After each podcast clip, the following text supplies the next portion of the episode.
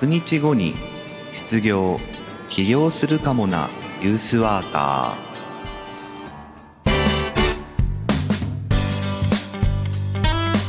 おはようございます。1月5日木曜日朝7時名古屋からお届けしています。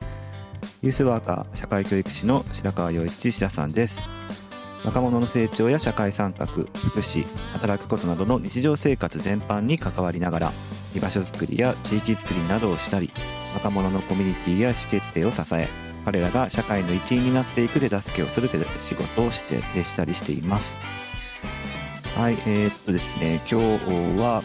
えー、就職活動の、えー、途中経過というか、あのそれについてお話をしようかなと思います。あのレターが来たんですよね。スタンド .fm の機能でレターっていうまあお便りですよね。っていうのが来ててあの、まあ、それに触発されてあの就職活動の、まあ、様子っていうかね現状についてちょっとお話ししようかなと思っていますじゃあ今日もよろしくお願いします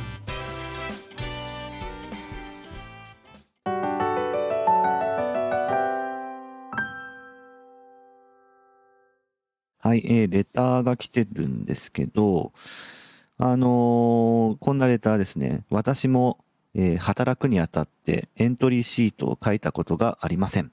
えー、今後就職活動をし、書く機会がありそうなので、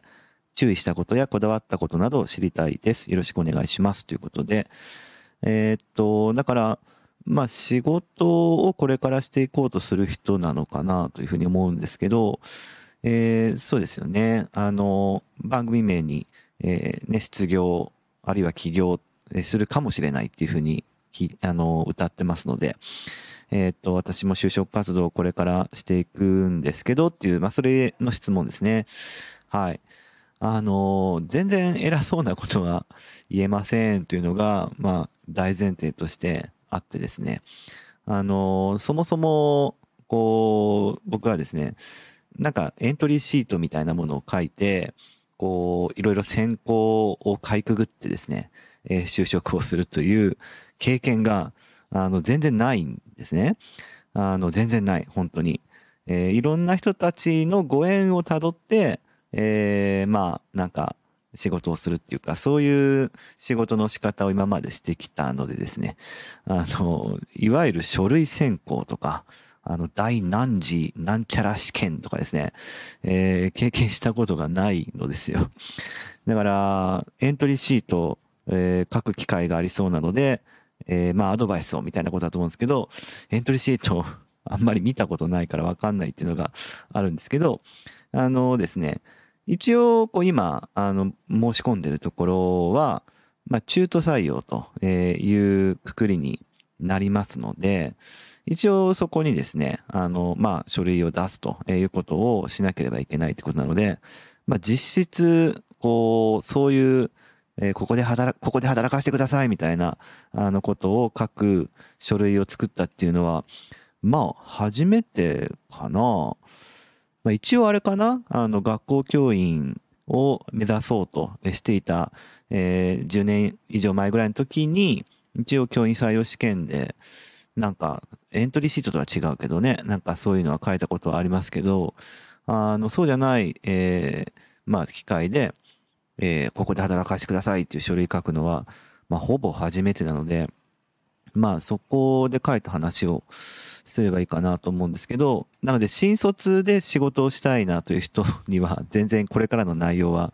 参考にならないと思うんですけど、まあ、一回仕事辞めちゃったとか、あの、転職をするするとかね、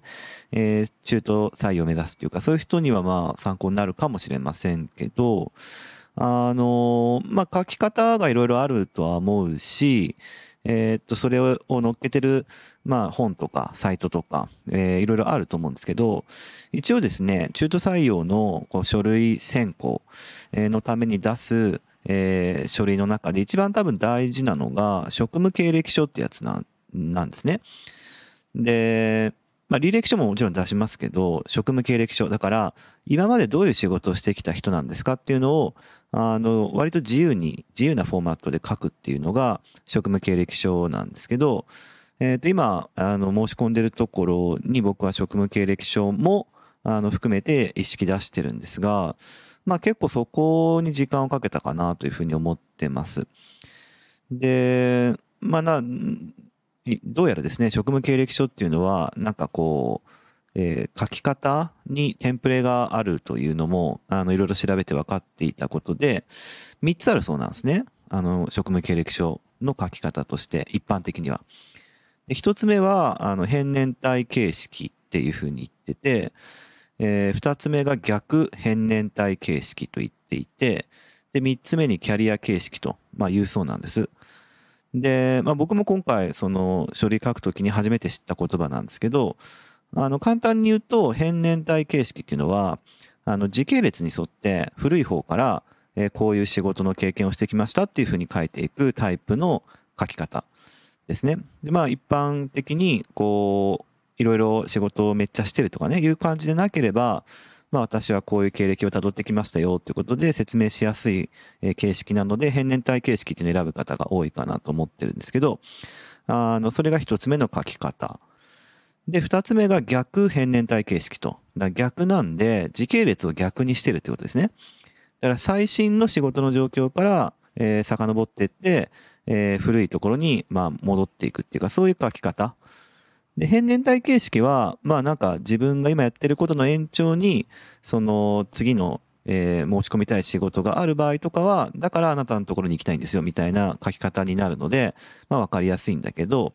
えー、一回転職をしてたりとかね、えー、あるいは最新の自分のこうキャリアのことを強く伝えたいとか、え、いうことであれば逆変年体形式でこう最新のものから変えていくというようなものがま望ましいのかなというふうにいろいろ調べて思ってました。で、実はですね、僕はそのどっちも書いて、どっちもの形式であの書いたわけじゃなくて、三つ目のキャリア形式っていうので書いたんですよ。で、キャリア形式って何かっていうと、まあ、キャリアなんで、こう、今まで自分がいろいろ携わってきたプロジェクトとか、こう、ある程度の、こう、成果とか、えー、いうものを時系列っていうものに、えっ、と、順番に書いていくっていうよりかは、そのまとまりごとに書いていくっていうことですね。で、僕自身は、その、まあ、大きくその学校現場にいた時の時代と、その今のユースワークの現場にいた時代っていう2つのこうキャリアっていうか辿ってきてたりあとは個人単位でもえっとフリーランスみたいなことで、えー、ワークショップやったりとかね、えー、そういう仕事とかあとは最近だと映像を作ったりとかそういうこともさせてもらったりしてるんですけどもあるので結構こう時系列で書いていくとわけわかんなくなるなというふうに思ったんでその学校なら学校での経験とかえー、っと、フリーランスならフリーランスでの経験とか、ユースワークならユースワークでの経験っていうふうにまとまりを持って書いた方がいいかなと思ったんで、えー、そのキャリア形式っていう方法を選びました。で、えー、まあ、その中でも、あの、例えば学校での経験だったら、もちろん時系列で書いたりとかね、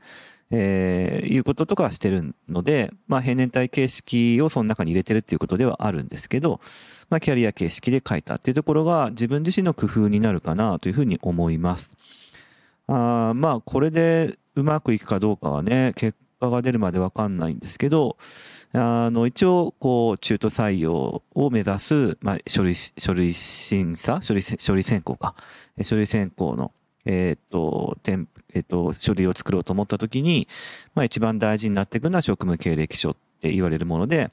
まあ、その中の、えー、いろんな3つの形式があるんだけども、僕はキャリア形式っていうのを選んでみたよということなんですが、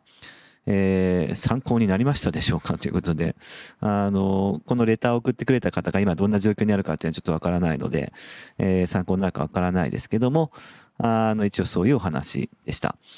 こんな感じで、えっ、と、お便り、ね、お便り、レター、えー、も募集したいなというふうに思ってますので、えっ、と、ぜひ、音声配信プラットフォームのスタンド .fm では、えー、レターをね、えー、送ることもできますので、えー、どしどし、これね、どしどしって言葉は、ラジオでしか言わない言葉らしいんですけど、